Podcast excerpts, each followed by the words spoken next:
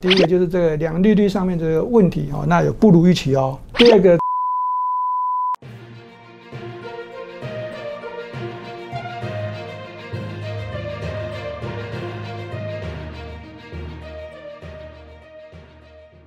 如果你是第一次收看本节目的观众朋友们，一定要帮我们订阅跟开启小铃铛，这样才不会错过我们新影片上传的通知哦。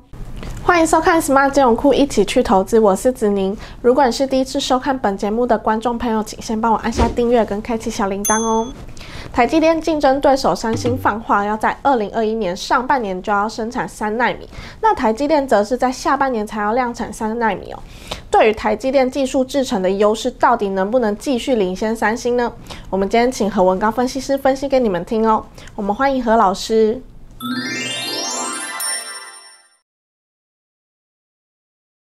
Hello，何老师你好。Hello，子宁好，各位投资朋友大家好。那近期美股震荡，费城半导体指数相对强势的整理。那台股护国神山台积电的股价相对大盘弱势。对于台积电、三星的技术制程与 Intel 前来争取三纳米订单的讯息，我们应该如何的分析跟解读呢？好，那在这个地方有看到这个时间点是这个二零二一年、二零二二跟二零二三到二零二五。好，那这下面是这个上半年、下半年，就是 E H 就是上半年，二 H 就是下半年。好，那这个台积电已经在讯息上面告诉大家，他们的这个呃三纳米的制程技术要在这个明年的下半年好才开始量产。嗯，啊，但是呢，三星呢说我们在明年上半年就要量产，是，所以呢，台积电感觉上是有点落后了三星啊。但是我会告诉大家啊，这个地方啊，这是算事实上是在这个台积电上面的调整。好，那以这个出货量产出货的时间，它已经算是提早了。是好，那不过呢，你还是会有点疑虑，说还是比三星慢。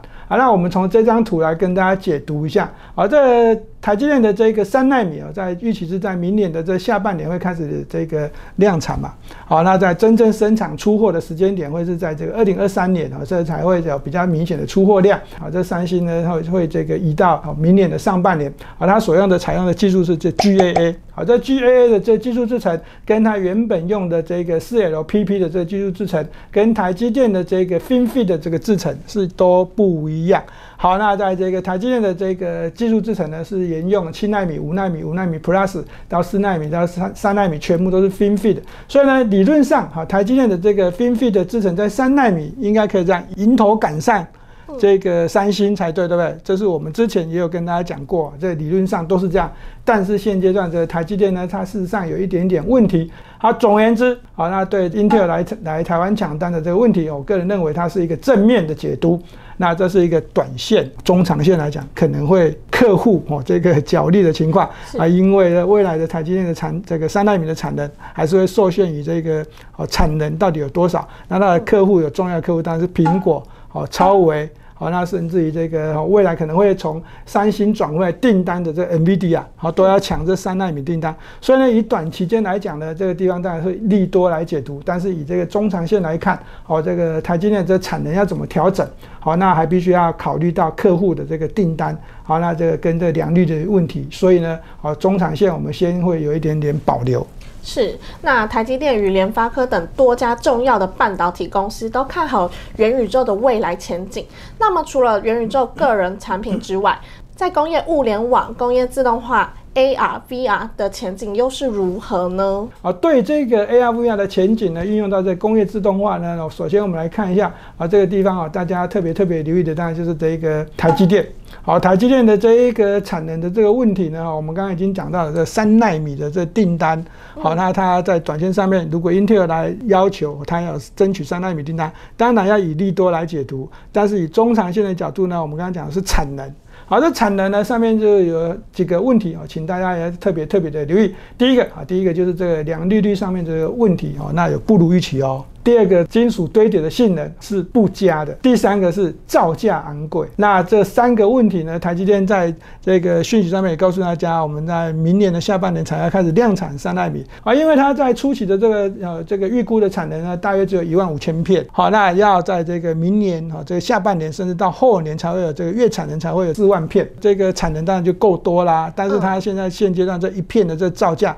啊，竟然要两万美金，它都比其他的这晶片都还贵。的。初期哦，它它是叫做三纳米，那一年之后才会有三纳米的加强版。所以真正啊，真正对台积电哦非常非常重要的时刻，应该在三纳米加强版。而这出货的时间，我们预估的会是在二零二三年，而不是二零二二年。另外一个苹果的订单上面，现在是台积电最重要的客户。那接下来台积电的这个三纳米如果做的不好，那 iPhone 十三还不错嘛？哦，iPhone 十四会不会有新的晶片？会不会缺席？有可能呢。对这个地方就要大家就要考虑到，如果这三纳米现在这台积电已经怎样遇到一些问题，那比如我们刚才讲的良率率可能有一点哦，这个不如预期。那金属性能的堆叠性能哦也不是这么的高。那另外一个是什么？另外一个就是在造价昂贵的情况，那 Intel 的订单卡进来。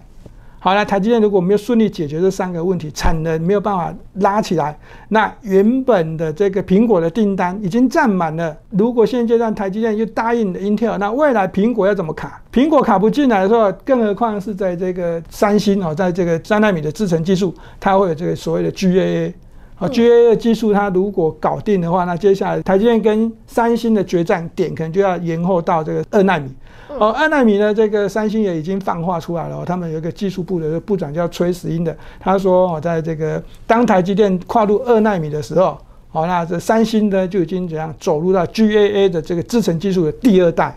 所以呢，他们有把握在这个二纳米的时候呢，会决胜啊，会会会这个打赢这个台积电。那我只会告诉大家，好，这 iPhone 十四的这晶片，好，那在台积电可能明年会有一点缺席的问题。好，那我们刚刚讲到这个地方，就讲到三纳米跟二纳米，我们顺便已经提到了这个台积电已经要跟这个三星决战三纳米嘛，对不对？技术部的这部长崔先生他说，好，那这个二纳米的时候呢，三星已经要沿用到这 GAA Fit 的这个第三代，好，所以呢，它技术制成的可能已经成熟了，那来要决战，这个台积电才从 FinFET 要转成这个 GAA Fit 的这个制程，所以呢，哦，这这个时间点啊，这个时间点的三星可能会怎样有机会？另外一个是 Intel 把订单下给台积电是三纳米，但是他们认为他们自己本身公司的技术呢，也可以这样在二纳米的时候也可以急起直追。会重新回到这个领先的定位，所以呢，在这个地方啊，这 Intel 来台湾的那个抢台积电的三纳米订单，到底是利多还是利空？哦，我还是这样子讲哈，短线叫做利多，中长线哈不一定哦。好，这张图是个 Intel 的这个 CPU Core i9 跟这个 AMD 的 Ryzen 的这个五九五零 X 的这个比较。好，那我们可以看一下，在这个红色附近哦，偏红色的地方都是 AMD 的 Ryzen 九的这个系列。那在这个蓝色的部分哦，就是这个 Intel 的这个 CPU。那以这个地方来看的话，上面这个叫做 Multi Thread，这是这个多核心。多核心的比较，大家可以看得很清楚呢。这个胜分呢哦，在 Benchmark 这个这个分数来看的话呢，是这个 R 九啊，这个。五九五零啊，这一万两千零三十分。好，那在这个 Intel 的这个 i 九呢，是一万一千四百九十点四分。所以呢，在这多核心的这跑分上面啊，在 Benchmark 上面是这个 AMD 好超伟的这个 R 九这个啊五九五零最厉害。但是呢，如果以这单核心哈，单核心就是在这张图右边的小一点的这个图案，最蓝色最多是八百一十六点五分，这是这个 Intel 的 i 九所谓的 R 九刚刚这个多核心最多分的那一个地方。这那一个 CPU 好，那五九五零 X 哦，它却是只有六百九十六分。所以呢，哈，在以这个多核心的角度来看，Intel 的这个 i 九啊，稍微输了 R 九，但是呢，在这个单核心呢，哈，这个 Intel 的这个哦胜分却是这样遥遥领先哦。好，所以呢，如果假设好，子宁也选了 AMD 的 CPU，但是现在好价格如果比较贵，你会不会有考虑了？当然会啊。对，现在重点就是。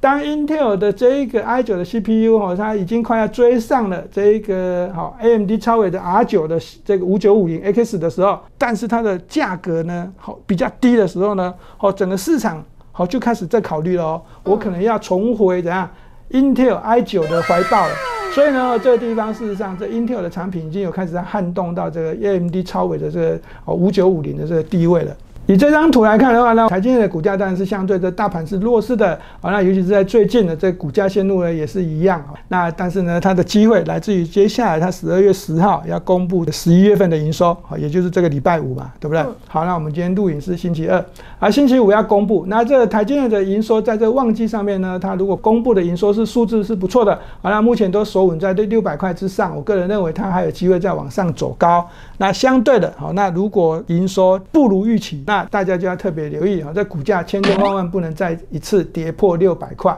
好，那如果再回跌跌落了这个六百块以下，好，那操作上面就要比较谨慎一点。刚刚讲的工业这个物联网啊，上面还有这元宇宙的这个梦想，对不对？好，那在在消费市场上面当然是这宏达电啊一枝独秀啊，但是在这工业这个物联网的这元宇宙，好，那这上面呢，我们大家就要特别留意的是什么？当然是工业用电脑大厂。好，那当然印象上面就是华汉是第一个，啊，第二是延华嘛。啊，第三个当然就是这一个所谓的台达电。好，那在这三间公司上面呢，哦，在这个时间点啊，这个 AR、VR 的人机界面的高速发展呢，好，那市场已经开始看往这工业物联网、工业四点零的方向，我开始这个发展。那在这个时间点啊，在全球的这个大厂的布局呢，已经有这个 Rockwell 跟 Semion，好，这个 ABB 啊，跟这延华，还有台北股市的这个哦华汉跟台达电啊，这三间公司。好，那在这一个长期上面的这个角度呢，大家已经也开始建构所谓的虚拟工厂。嗯，好，这虚拟工厂的想象力当然是比较丰富啦。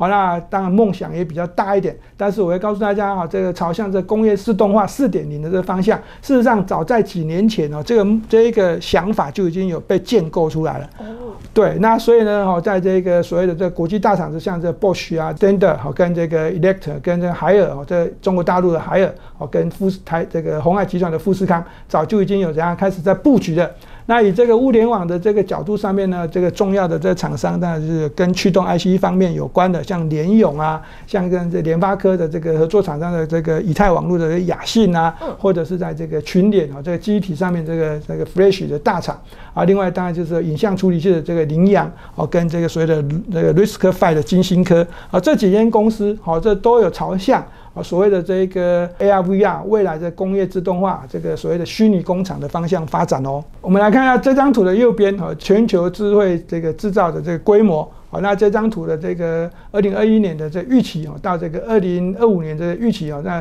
这从三百零五啊，它的单位是十亿美元，所以这这个地方是三千零五十亿。好，到跳到这个五千四百亿。好，那这个年复合成长率呢，高达了百分之十五点三五。好，那这个地方啊，这个投资朋友对这投资的方向，好，这个也可以多加留意一点。好，那延华的这个股价线路在近期的表现没有太多的这个表现，但是大家可以看到这个地方哦，在这个啊十二月初的时候，有一根长的上影线的这个红 K 线啊，那这个红 K 线呢，啊，在这个地方它的这个实体红 K 也蛮长的，所以呢，在这个股价线路上面呢，短线上面也找到一些支撑。那以这个十月份的营收跟去年的获利跟到今年的获利，好，那都表现相对的中规中矩，好，没有太突出，啊，也没。有太差好，下一个是华汉呢，我们刚刚已经提到它跟这个这个红海，但是这个有比较重要的关系，因为它是这红海集团的股票，那它在美国的工厂也算不错。那以这个本益比的角度跟这个获利的角度来看，好，那其实都还算是中规中矩的。好，那这个受制于的这个有一些零组件的这个。好，这个短缺，好，那今年的这个营收获利啊，成长性其实没有比以往还高，好，不过没有关系，我们可以看到这个地方，好，十月份营收比在去年同期增加百分之五点六，一到十月份的营收也比去年一整年的这个同期啊，成长了百分之十二点六四，那在去年的 EPS 是十二点一三，那今年前三季是赚了八点九八元，好，那比去年成长的这个百分之七点五，好，都算这个中规中矩的表现。那股价线路上面呢，这个啊，这个投资朋友可以稍微留意一下。而在这个股价有回落的时候，在这平台上面的这个支撑，好，那这个地方可以稍微伺机找买点。这支股票叫台达电啊，台达电跟这个研华是工业自动化的大厂。好像对这个工厂的这系统的这规划啊都非常的不错。那以今年的这台达电的角度来看呢，除了这个工业自动化之外呢，还琢磨到这个所谓的绿电厨电的营运。好，那在这个市场上啊，这个已经有放出啊，第二个这个护国神山就是来自于这台达电。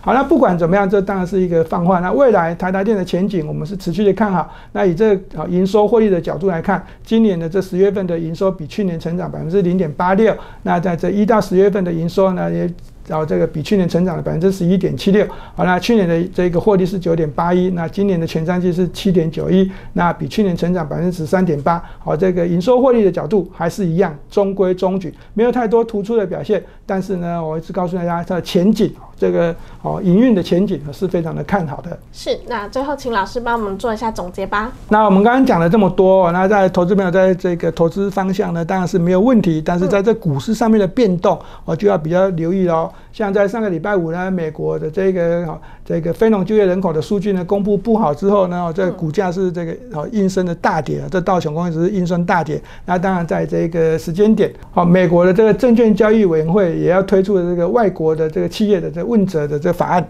好，那导致的这个纳斯达克的跌幅更大啊！但是呢，在最近的几天的表现呢，在昨天晚上呢这个道琼工业指数呢，因为这所谓的 Omicron 的这个消息，好，那比较好回归到比较没有惊吓的这角度啊，因为他们的这个所谓的首席的防疫专家。好，那已经已经讲了，大家消息面哦，它算是还不错哦。奥密克戎算是一个好，感觉上是一个普通的感冒的病毒而已。所以呢，昨天道琼工业指数呢又大涨了。那在这时间点呢，在股市的波动变动非常的快，非常的大。好，那投资朋友你还是要特别特别留意一下美股近期的动态，因为不仅仅是奥密克戎的这一个讯息消息事件之外，那接下来还有所谓的这个美国举债上限问题跟美国 FED 利率决策会议，哦，都是一个大事。好，那在操作上面呢，还是这样维持过去的看法不变。好，在投资票呢，你的这个持股哦，最好是降低到六成或者是五成左右。那现金的比重哦，建议还是要拉高一点点。那你在操作上面，如果要追价买进呢，